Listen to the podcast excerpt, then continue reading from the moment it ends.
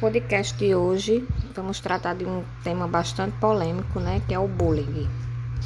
O bullying virtual, também conhecido como cyberbullying, né, é um assédio moral que uma pessoa pode sofrer tanto pela internet, nas, seja nas redes sociais, nos sites, nos blogs, ou também em aplicativos de mensagens instantâneas, né, o famoso WhatsApp.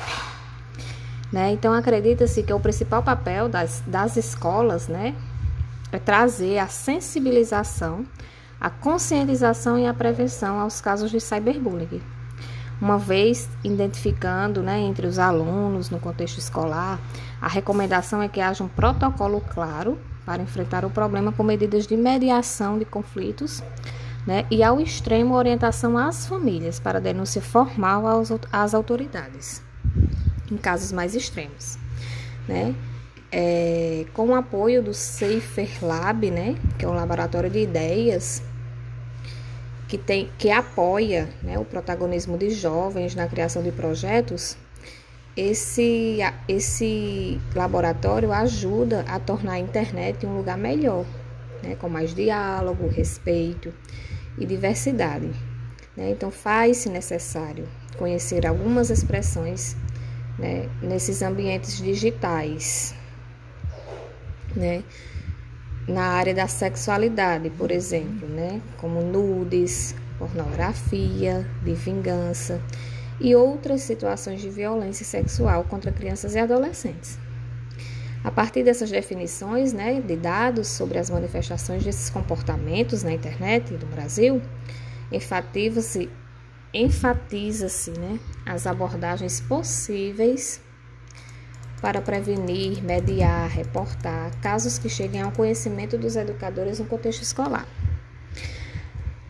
Então, sendo assim, existem algumas leis né, que podem amparar tanto no trabalho preventivo, né, quanto também no encaminhamento de casos concretos, né, Analisando essas informações, né, reflete-se algumas atividades podem ser realizadas pelas escolas, tanto com os alunos diretamente e com a comunidade escolar também. Né? Uma forma de sensibilizar para que os casos sejam diferenciados e as intervenções dos adultos sejam proporcionais e apropriadas para cada ocasião visando sempre o melhor interesse das crianças e dos adolescentes.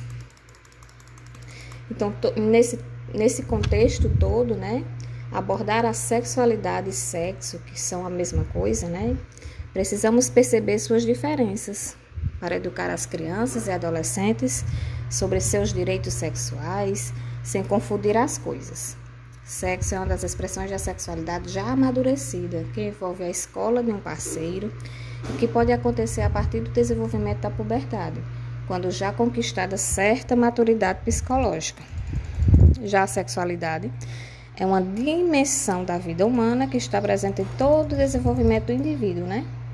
Mas como características diferentes em cada etapa da vida. A sexualidade na criança, por exemplo, é muito diferente da sexualidade no adulto.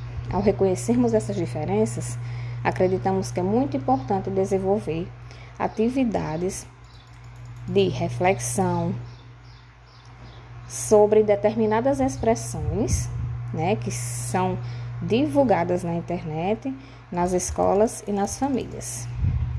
Sabemos que é um tema sensível, né?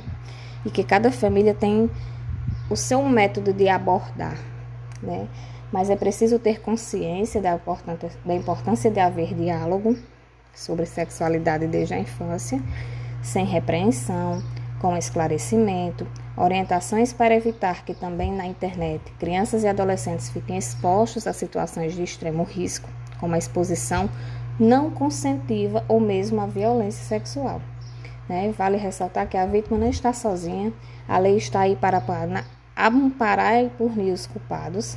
Cabe a todos estudar, conhecer as leis que protegem cada um e lutar pelos seus direitos.